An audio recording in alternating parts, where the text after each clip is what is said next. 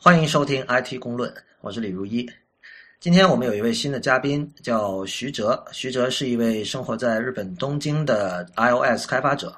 啊，大家好，我是徐哲，很荣幸能够来 IT 公论做客。啊，谢谢徐哲来我们这里担任嘉宾哈。我们那个今天的节目是我们的海外中国程序员系列之一。那么在我们的第一期里呢，我们采访了在目前在奥斯陆的那个 Opera 做这个 Mac 开发者的江江。呃，徐哲的话呢，也是我其实很早我就知道你们做的事情，你们是做一个叫 iDaily Pro。还是 iDaily App，其实有有不同的版本哈，这个等会儿你可以介绍。就是你是一个在日本的一个中国的 iOS 的 App 的开发者，然后他们做的这个 App 是一个教日本人学英文的软件。嗯，对的。啊，你能不能介绍一下你们这个这个 App 的历史？还有当时应该是取得过比较好的成绩的，我记得。啊，对的。我们这个 iDaily 最早是分为两个版本，一个免费版叫做 iDaily。app，嗯，然后还有一个收费版是叫做 iDaily Pro，嗯，然后这个软件最早我们其实只是面对，主要是面对日本市场的，因为当时我们还不是，并不是特别看好中国的这个 app 的这个收费的这一块。那是什么时候？就从什么时候开始做的？嗯，我们这个软件应该是在零九年底的时候开始做的。那其实挺早的，因为那个 App Store 是零八年上半年的时候出现的嘛。对对对，然后当时其实中国市场还只是刚刚起步的阶段，嗯，所以我们最早面向的只是日本的这个这个市场。然后因为我们都是中国人嘛，所以捎带手的就把中中文的那个多语言也给做进去了。然后，呃，有点无心插柳柳成荫的这个感觉吧。最后没想到在中国市场也。获得了比较好的成绩，那么当时我们呃最好的成绩是在日本的那个就是收费软件的 Top 一百排到了第一名，然后同时在韩国的 Top Top 一百排到了第二名。等一下，你说这个是收费总榜？收费总榜对的，不是教育榜，教育榜是都是第一名。OK，那收费总榜第一，这个是在零九年还是一零年？大概那个时候发生的？呃，应该。应该是快到一零年的，一零年中旬吧，上上旬发生的吧。嗯，然后中国市场也出乎意料的也拿到了 Top Paid 的第第二名，这是最好成绩应该。那么你你，我相信你肯定知道，就是那个时候的 App Store 跟今天是非常非常不一样的哈。对对。所以你你你们的软件在，因为比如说那个时候还不像今天，现在很多这个独立的 iOS 开发者都有这样一个共识吧，就是说。只有采用呃 in-app purchase，就是 IAP 内购，才有可能赚大钱。如果是直接的针对这个 app 本身收费，其实是现在已经很难做了。对。那我不知道你你对这个观点是否认同？而且就是说，如果你认同的话，呃，像 iDaily 这几个软件从零九年一路走过来，有没有进行什么这种策略上的改变？啊，有的。我们我们基本上可以算是看着这个 App Store 一步步发展过来的这一批人了。就是我们刚开始做这个 iDaily 啊什么的时候，那时候还，呃，零九年有没有内购？那时候好像还没有内购。哦，那时候可能内购刚刚出来，所以我们在策划这个软件的时候，应该是还处于没有没有这个 in app purchase 的这个状态。就那时候就算是有，大家可能也是一个观望的状态，也不知道。就当时我就我觉得那时候跟现在是完全相反的。当时人们是觉得，哇，我你下了一个免费软件，然后你还要我在里边再花钱。这不是很小家子气嘛？我觉得当时很多人是有这样的一个概念，跟今天是完全不一样的。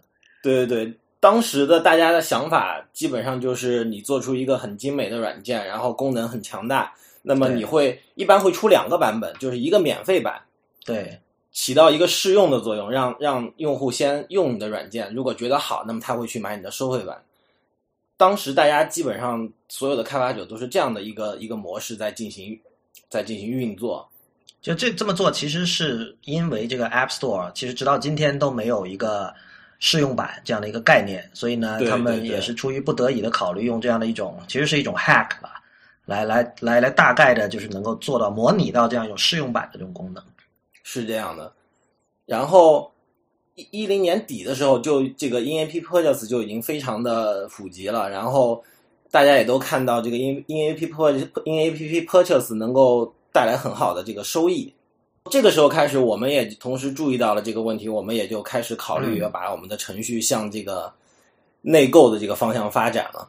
所以，我们的 iDaily 的三点零版本开始，我们就提供了这个内购的这个这个模式。但是，这个模式其实怎么讲，也可能是因为我们运作的并不是很好。提供了这个模式之后，我们的收益反而下降了。啊，所以你们，我想，呃，我们来整理一下啊。一开始你们的是你是卖多少钱？在没有内购的时候，没有内购的时候是三百日元吧，就是人民币的话应该是呃二十四块钱，二十四二十五，对，就是相当于二点九九。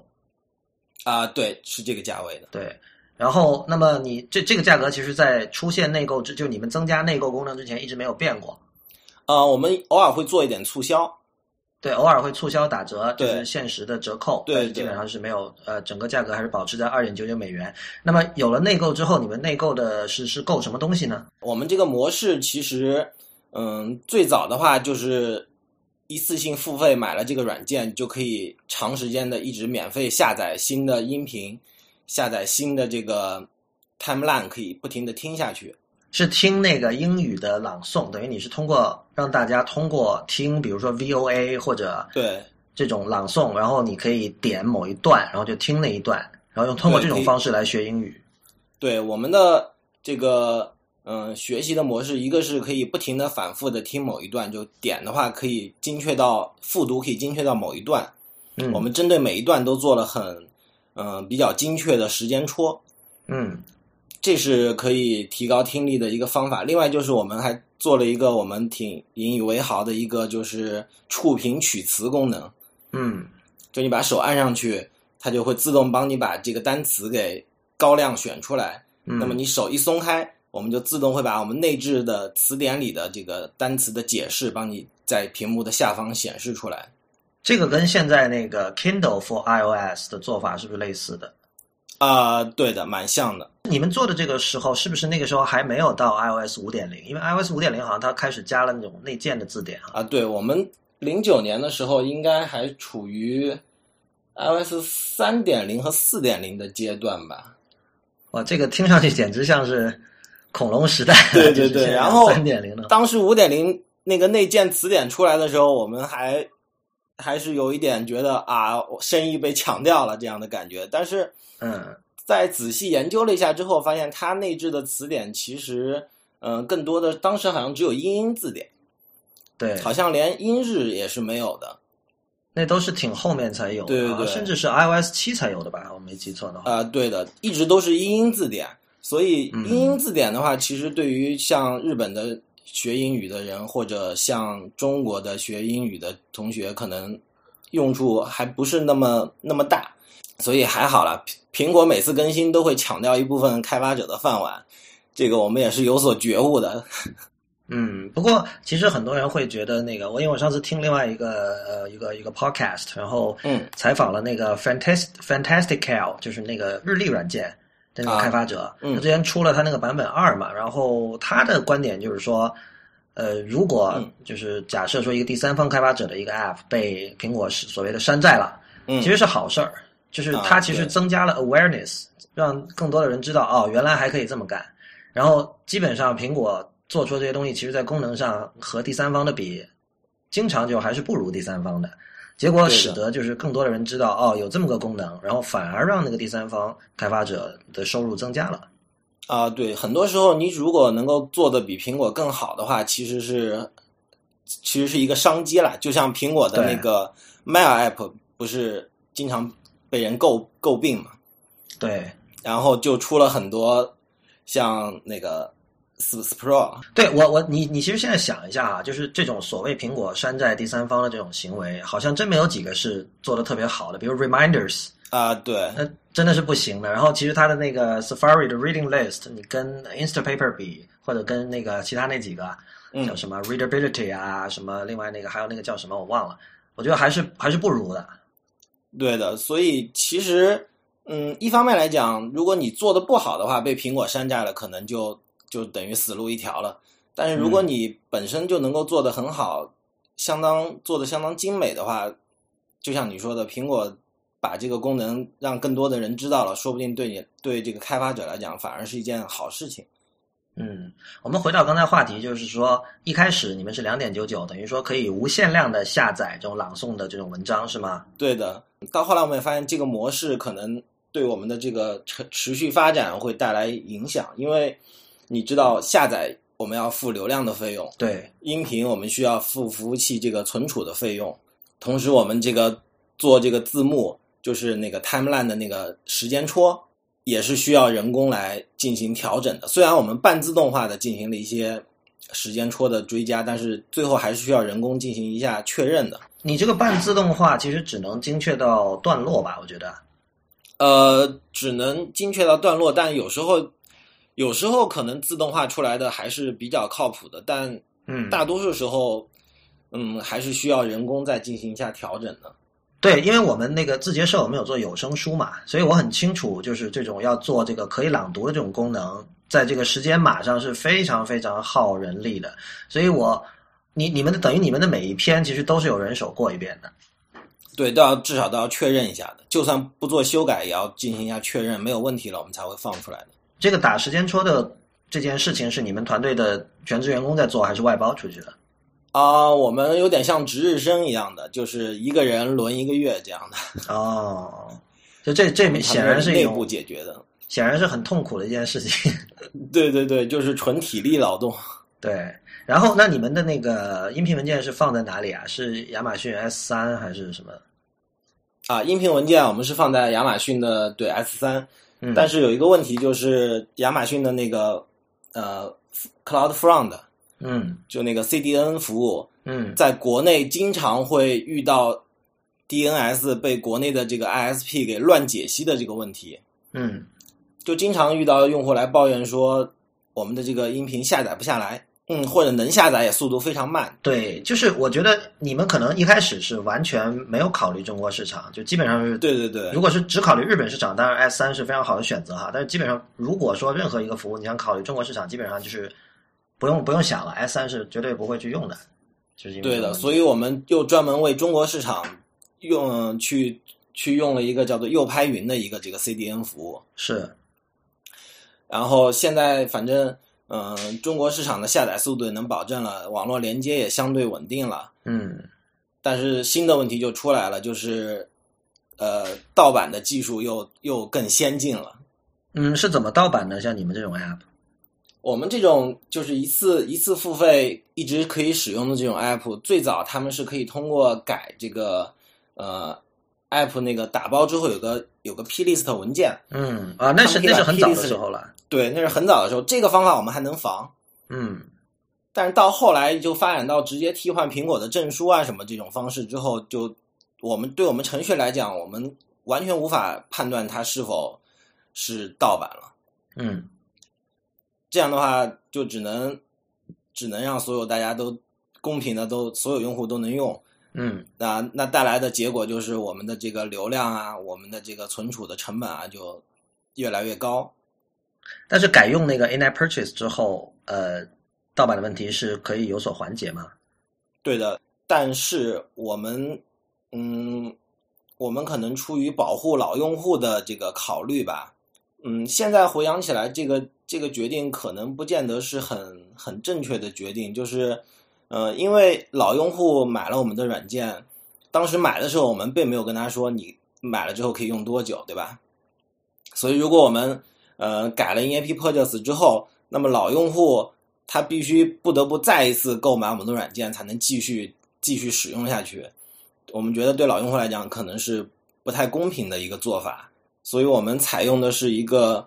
EAP purchase 之后变成一个 Premium 用户的这样一个一个模式，那么 Premium 用户能够有什么优惠呢？就是他可以上传他自己的音频，啊，他也可以下载其他用户上传的音频和这个这个文章。比如说，嗯，我们可能是希望通过这样的机制，把我们的这个这个 iDaily 变成一个英语学习社区一样的这样一个一个平台。它上传只是一个音频，然后时间码这些事情难道还要你们做吗？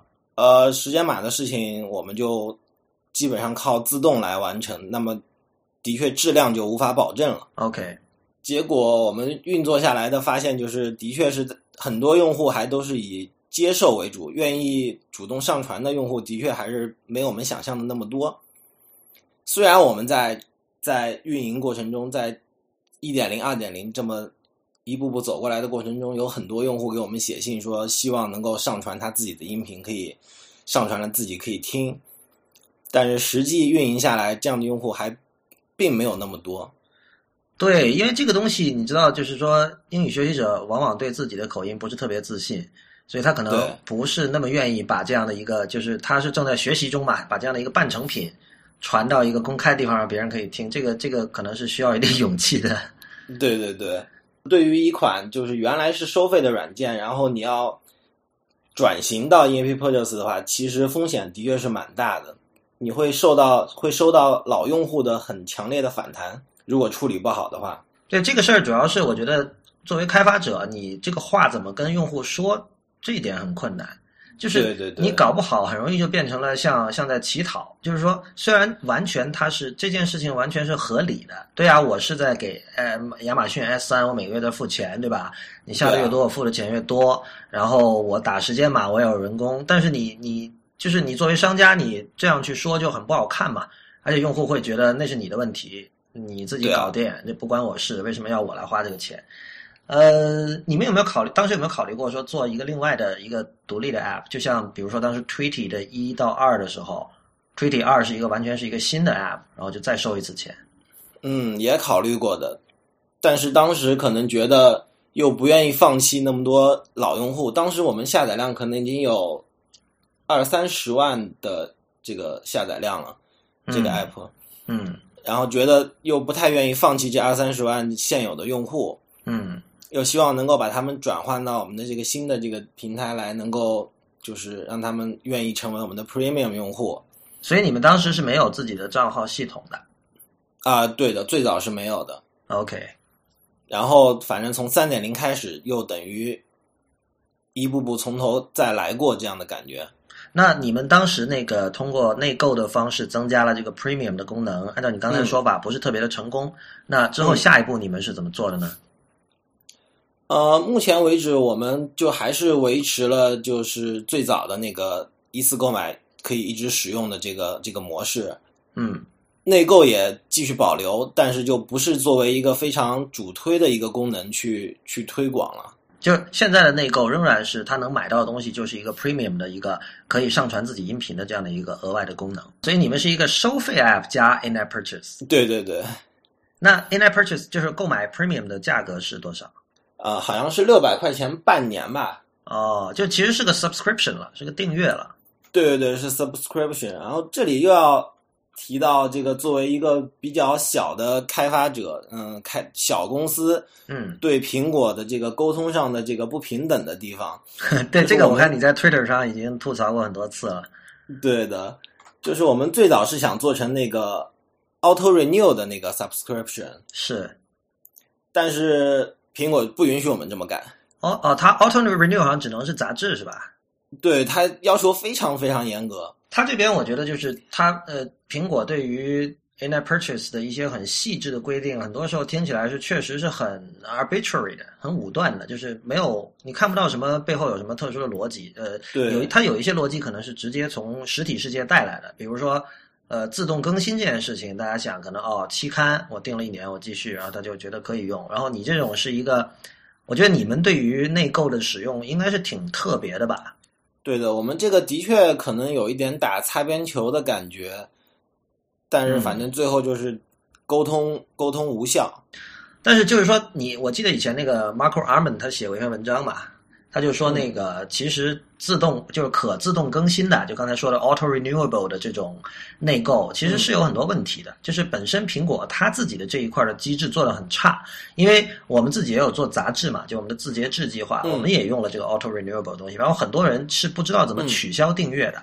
而这一块的代码呢，由于是苹果那边写的，不是我们第三方开发者写的，所以但是一般用户他是不知道这一点的，所以他会觉得你这边怎么好像觉得你想使什么坏招，让他忘了取消，或者故意把这个取消的功能隐藏的很深，那其实不是这样的。然后后来呢，就是说，对好像他们就是 Marco Arman 当时做的那个 The Magazine，他给改成了就是不是自动更新的，而是到期的时候呢，会提示用户是不是要更新。哦，那他这个决定也是蛮了不起的。我觉得很多第三方开发者心里其实确实有那种 比较不堪的想法吧，或可以说就是觉得就是想期待着大家忘记取消，但是这种策略是不是真的有效？我好像没有还没有看到过呃比较切实的数据说哦用了这招还真的是很多人上当了，好像没有看到。嗯，的确是。作为一个普通用户，如果你告诉他会自动更新，他可能内心深处就会有一种反感的情绪在那里，或者他就不定了。对对对，他就干脆点取消按钮，就退出了订阅流程。对，所以所以你现在你们现在大部绝大多数收入还是那个卖那个 app 的钱，就是两点九九那个钱。呃，对的，但我们同时也在做类似外包性质的一点一点项目，你你知道的，我们那个。像国内现在比较，嗯，还蛮有名的 iWeekly 一点零版是我们帮我们我们来开发的。我是知道你们有做这件事哈，但这事儿其实如果可以聊的话，我觉得也可以聊一下，因为这事儿，呃，iWeekly 其实之前有过一些风波嘛。啊，对的。它最早的版本，你你的意思说它最早的版本是你们做的吗？啊，最早的不是我们做的，最早是那个 Psych 做的嘛？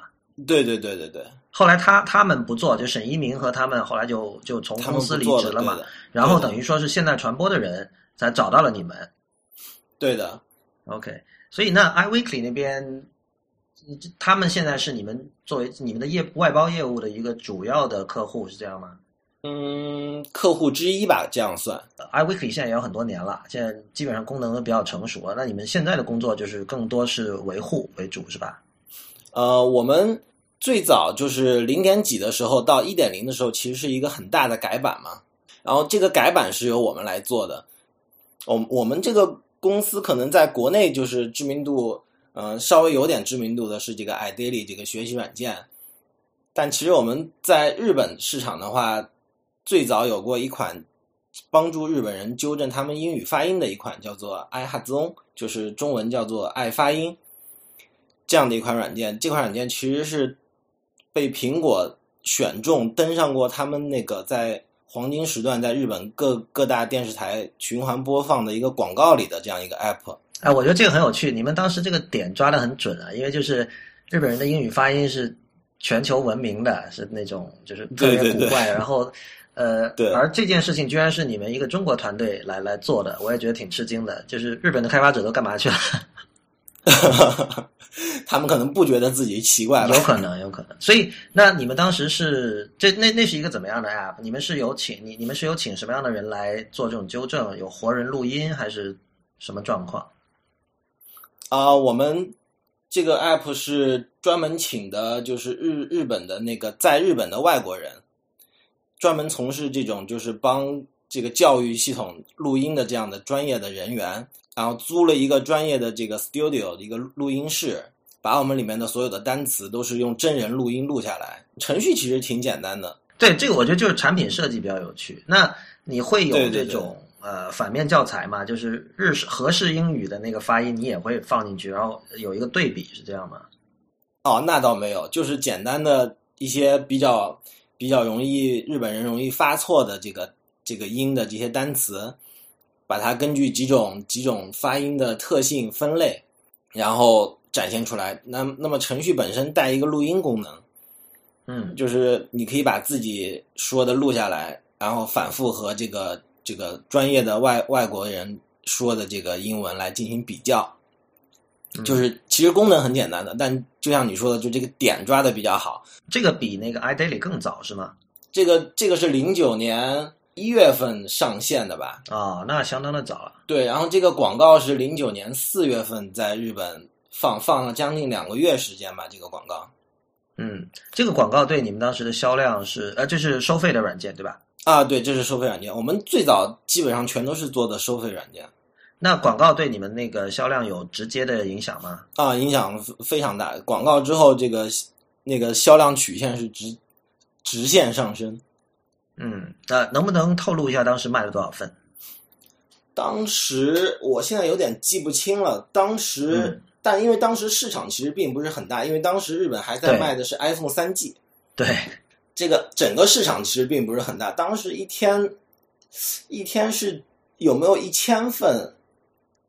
嗯，我的确是记不太清了，但是对当时来讲，已经感觉非常非常 happy 了。你们当时是这个软件是几个人做出来的？两个人做出来的，如果不包括设计的话。对，你们公司构成是全是程序员，然后设计是外包的，还是怎么样？最早设计是外包的，然后现在我们有自己的设计师。总共有多少人？这个公司？我们现在有，嗯，现在有八个人，一直还是一个很小的一个团队，就是很很精干的一个团队吧。所以你们是大概从零九一零年的时候已经是处于盈利状态了，是吗？呃，我们这么多年下来，应该一直都是处于盈利的状态。说起来，就是这个 app 上苹果的广告，对我们的这个销量固然带来了很好的影响，但最重要的是帮我们，就是帮我们公司的知名度在日本就打开了，然后就会有日本的那个呃做教育方面的出版商会主动来找我们合作，帮他们把他们的那个英语教材全部变成 smartphone 化。所以，呃，你们公司我看到是叫 Laku Laku，对吧？嗯，对的。这这是什么意思？呃，就是快乐的意思嘛。嗯，OK。所以，那你你可能，请你要不介绍一下你的那个背景，就是你比如说你当时是呃什么时候去的日本？是怎么为什么要去日本？然后为什么决定在那边就开始创业？有没有想过回国创业之类的？嗯，我是来日本已经七年了。嗯，呃，最早的话。是在大学里找工作的时候，嗯，那时候也是属于到处东投简历西投简历的时候，正好有一个熟人，呃，问我愿不愿意来日本。当时是介绍我来日本，就是做对日外包的。那么其实我对对日外包也当时也没有太深的了解，然后嗯，只是觉得啊，工资呃，这个每个月的收成还不错。反正刚毕业嘛，来日本我的。最初的想法是来日本玩个两年。你是在哪个学校大学？我大学是在北京工业大学。哎，你跟李楠是一个学校吗？啊，好像是的。我跟我跟李楠还蛮熟的。他在日本的时候，我们还经常一起出去吃吃饭什么的。然后反正当时觉得毕业了来日本，就算玩两年，然后工资也不错，就当就当收拿着钱旅游了。当时是这样的想法，就来了日本。嗯，来了日本之后。做了做了大概有有两年时间吧，然后就觉得做做外包是一件很没劲的事情，因为很没有成就感。就是嗯，哪里需要你，哪个公司需要你，你可能就要去做；哪个项目需要你，你就要去做。呃，做完之后也留不下任何，就是这个东西其实跟你也没有太多关系了。就其中某一个模块大概是你写的，然后你就退出来，又到一个新的项目去。就感觉这样的生活很无趣，嗯。那么正好那个时候，我们我们公司的 CEO，嗯，就徐乐乐，他当时从跟我是同一个公司，他正好出来想要，嗯，想要做一点什么。他当时正好看到了 iPhone 这个市场，他他的眼光还是很准的。他最早做了一个 App，想玩一玩、试一试的一个免费的 App，然后放到这个 App Store 上之后，没想到。呃，很快就拿到了免费榜的第一名。那是一个，就是日本有一家很有名的，呃，叫做卡卡库的一个网站，价格网，就是查价格的。你知道秋叶原有很多卖电器的地方，那么你怎么样能够找到找到便宜的电器呢？就就可以去这个网站上查，就比价，对比价的一个网站。嗯，那么乐乐当时是把这个网站做到了手机上，同时还增加了就是。嗯，进那个点数计算的这种功能，嗯，就有的店它其实东西并不便宜，但是它会返给你不少点数，就你下次买东西你还可以用的点数，嗯，它就增加了这个功能，就是可以计算这个点数算进去之后，这个东西到底实际上便宜了多少，嗯，就这样一个一个软件，然后放放上 App Store 之后，很快就拿到了免费榜的第一名，然后他就啊觉得。iPhone 这个市场，App App Store 这个市场是一个很好的方向，他就决定做公司，嗯，来来创业。那么正好我那个时候也觉得做外包是一件很无聊的事情，我就问他能不能我们两个我出来跟你一起干。于是就一一拍即合，就我也就离开了原来那个公司，就开始跟他一起创业。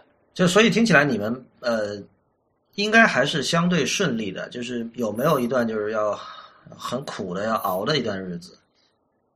嗯，好像还好，我觉得。呃，也有，但是因为我和他都是做外包出身的嘛，嗯，就实在不行的话，做做一点这个外包的项目，撑下去应该还是问题不大的。OK，你们现在的这个收入的比例里，外包和自己的产品的比例大概是多少嗯，可能一半一半吧。？OK，因为你你这个就很像呃，其实像有这样经历的公司应该很多哈，就最知名度最高的可能就是 Thirty Seven Signals，他们啊一开始也是做外包网站设计的，说白了。后来就是因为在他们自己需要管理各种甲方之间的关系，他自己开发了那个 Basecamp，本来是给自己用的，然后后来觉得这个东西，哎，其他人是不是也可以用啊？然后就把它产品化。然后后来慢慢的，直到就大概上周还是两周前，他们干脆就把其他的产品基本事实上算是停掉了。然后公司也啊，对，我也看到这个，我也看到这个消息了。对，就公司干脆就改名叫 Basecamp，就是因为 Basecamp 做了这么多年，就就如果有人不知道的话，Basecamp 是一个帮助你管理，就是一个项目管理软件，然后它是完全 web based 的，是跑在浏览器里的，你不需要装任何的软件，然后你可以跟呃多方这么协作，然后它的收费呢是按照这种订阅制收费，一个月多少钱这样的。那它知名度相当高，虽然 Thirty Seven Signals 一直是一个小公司，但是很多这种五百强企业都会用这个他们的这个 Basecamp 软件，所以所以他们其实是非常典型的一个从外包到产品公司的一个转型，做的非常成功的一个例子对对对，他们是我们学习的榜样。啊。你们 我们也在用，我们也在用他们的是吧？Basecamp。对的，OK，你们未来有没有什么别的想法？因为就是我不知道，就是说像 iDaily 这种产品，它有没有一个怎么说一个天花板，有没一个上限？就是说需要学英文的人是有限的，还是说每年不断的都在增长，可以让你们这个一直可持续的这么这么跑下去？嗯，的确是我们也遇到你说的这个问题，就是这个瓶颈的问题。嗯嗯，所以我们现在其实还在做别的别的方面的尝试。嗯嗯，但是有一个方向现在可能还不太方便说。嗯，没问题。但是就是说，你对现在的 App Store 市场怎么看？因为现在跟你们当年是完全是不可同日而语了。就是首先，呃，现在你要杀出一条血路，已经这个难度是比当年高的多得多得多。然后有无数的大公司砸下大把的银子做各种推广，不管是刷榜也好，什么也好。换言之，就是说能够轻松的上，无论是任何榜的前五十，都不一定是一件容易的事情了。对的，国内的 App Store 是什么情况，我可能不太好说。但是日本的情况是 Top Grossing，就是那个呃叫收收对收益收益总榜，就是赚钱最多的总榜。现在日本的点进去已经基本上一片全是游戏，而且哦，那是一样的对，而且全是免费的游戏。就免费加内购嘛。对对对，所以那这个中国是一样的。嗯，所以以前 App Store 可能还是一片一片蓝海，就是你如果做的比较出众的话，还很容易被人发现冒出来。现在感觉已经真的是一片红海了，就是是大公司在角逐厮杀的场所了。个人开发者，嗯，在在他们自己的领域里，如果运气又足够好的话，可能可能还是会有成功的。但是比起当初，真的已经太难太难了。你刚才提到你们的下一个产品，呃，目前暂时不方便透露，但是商业模式上你们还是会选择收费吗？还是有别的考虑？呃，商业模式上应该肯定是免费的了，嗯因为因为现在大家打开 App Store 的那个 Top Grossing 都都很清楚了，里面基本上全是清一色的免费程序。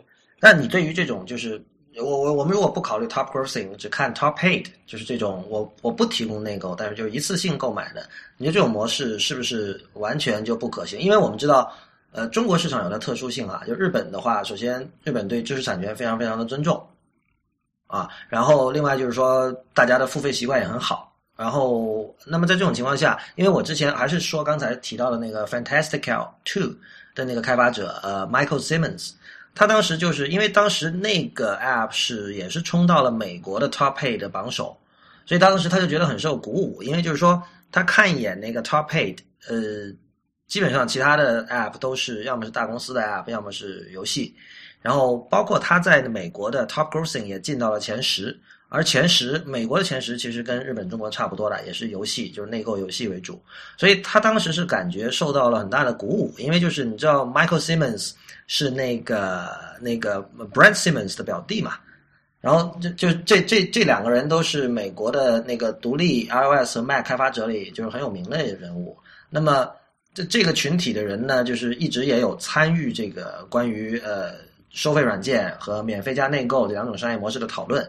那你知道所谓的这种独立 iOS 开发者，就是一帮很在乎品质的人，就是他们其实是手工艺者，就是他们想把这个一个东西做到最好，然后让用这种方式，用好的用户体验，用好的品质，呃，就所谓的真正的用心做产品，不是说被人说烂了用心做产品，真正靠用心做产品来赚钱。那么，所以他们看到 Fantastical Two 能够有这样的成绩，它是很受鼓舞的。那么，在你看来，呃，如果就是我们单说日本市场的话，这种一次性的向用户收取费用这种模式，是不是已经完全穷途末路了呢？哦，那倒没有。日本市场包括美国市场，嗯，像最好的例子，大家都在用的那个 Twitter Bot，嗯，它就是主要还是靠一次性收费嘛。虽然它不是主要吧，我觉得它就是纯粹就是靠一次性收费。他是不是他是不是 push notification 要内购的，还是现在已经不要内购？他没有要过，我记得是没有要过啊。那好的，反正就是像这种，就像你说的精耕细作的这种软件，在日本和美国这种就是大家对花钱买软件已经司空见惯的这种地方，其实嗯还是很有市场的。但我觉得那他们这些人是特例，就是有几个人可能是两只手数得过来的人，像 Lauren Brichter，对，像做 Tweetbot 的这个这个 Tabbots。这这这两个人就是那个一个程序员加一个设计师，还有包括做 Reader 的那个 Silver Ritzy，这些人是你没有办法去模仿的。这如果打个比方，可能在作曲家里，这这这些人是莫扎特那个级别的，就是他是很 很罕见的。所以他们其实做什么，他们都可以做得很好。但是如果说就是一般水平的或者中等偏上水平的，他们在做这种嗯，就刚才说一次性付费的，你觉得还是有空间的，是吗？嗯，我觉得还是有空间的。然后推广其实是很重要的，是，因为像现在的这个 App Store，你要通过嗯稍微就是你上线稍微有一点下载量就能够浮到上面来，已经不太可能了。那这方面你有什么点子吗？因为现在看来就是呃，要么是有钱，那做推广自然是可以有各种方法、各种选择；要么就是 有运气，像 Flappy Bird 那种。啊，运运气的确很重要。对啊。然后就是，现在我的确已经觉得很难很难通过，比如说一个博客，一个介绍 app 的博客介绍了你的 app，然后你就能够升到升到某个榜的首位去了。可能现在唯一比较好的，嗯，推广方式还是依赖这个 SNS social network 这种人传人的这种病毒式的传销，可能还是一个一个不错的一个方法。好吧，那我们今天呃非常感谢徐哲先生来 IT 公论做客，跟我们聊一下日本的这个 App 开发的市场。然后徐哲的这个他们做的软件呃 iDaily 的链接，我们会放到这个这期的节目的网站上去，欢迎大家去查阅。那么谢谢徐哲啊，谢谢，也欢迎大家在我们的社交网络关注我们。我们在新浪微博叫 IT 公论，公司的公，论点的论，在 Twitter 和微信都是叫 IT 公论的全拼。谢谢大家，我们下期再见。